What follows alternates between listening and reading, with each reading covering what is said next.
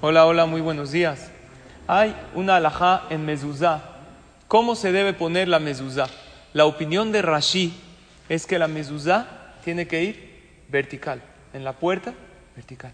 La opinión de Rabbenutam, es un otro de los posquín, dice que tiene que ir horizontal, no, acostada.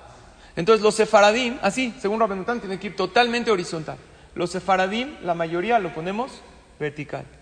Los ashkenazim, en medio, inclinada. ¿Por qué? Hicieron una mediación entre las dos opiniones. Rashi dice vertical, Rabbenutam dice horizontal. ¿Sabes qué? Ni tú ni yo, en medio.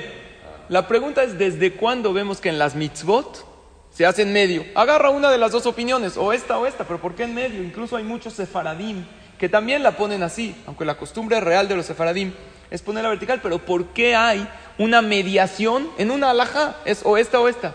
Dicen jajamín para que aprendamos lo siguiente.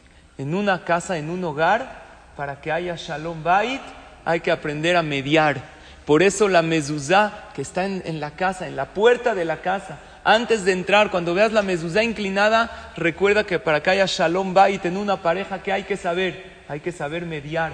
No te puedes tú aferrar a tu opinión al 100%. Una persona me dijo, no, en mi casa hay shalom bait. Cuando mi esposa quiere ir de compras y yo quiero ir a descansar, ¿qué hacemos? ¿A dónde vamos?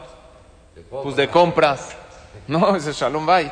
Bueno, si pueden de- conciliar las dos, que ella vaya de compras y el hombre a descansar, está bien.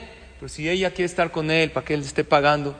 Entonces, la idea es mediar, pero ¿saben cómo mediar? De buenas.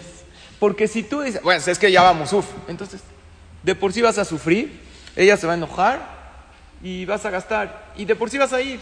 Mejor si ya vas a mediar, si ya vas a, ceder a la opinión del otro, hazlo con alegría. Si te toca ir a la casa de tu familia política, tienes que ir, sí o sí. Pues ve de buenas.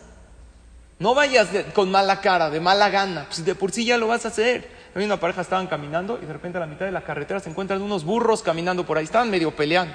Entonces le dice él a ella, ahí está tu familia, míralos. Y dice ella, sí, son mis suegros. ¿Qué quiere decir? Agrediendo no gana uno nada. Lo mejor para una casa, para un hogar, en la pareja, con los hijos que vivimos en la casa, es aprender a mediar, a ceder, pero ¿de qué manera? De buena gana y con una sonrisa y siempre de buena manera. Besrat Hashem que logremos hacerlo y que Hashem nos dé pura verajá y atzlaja.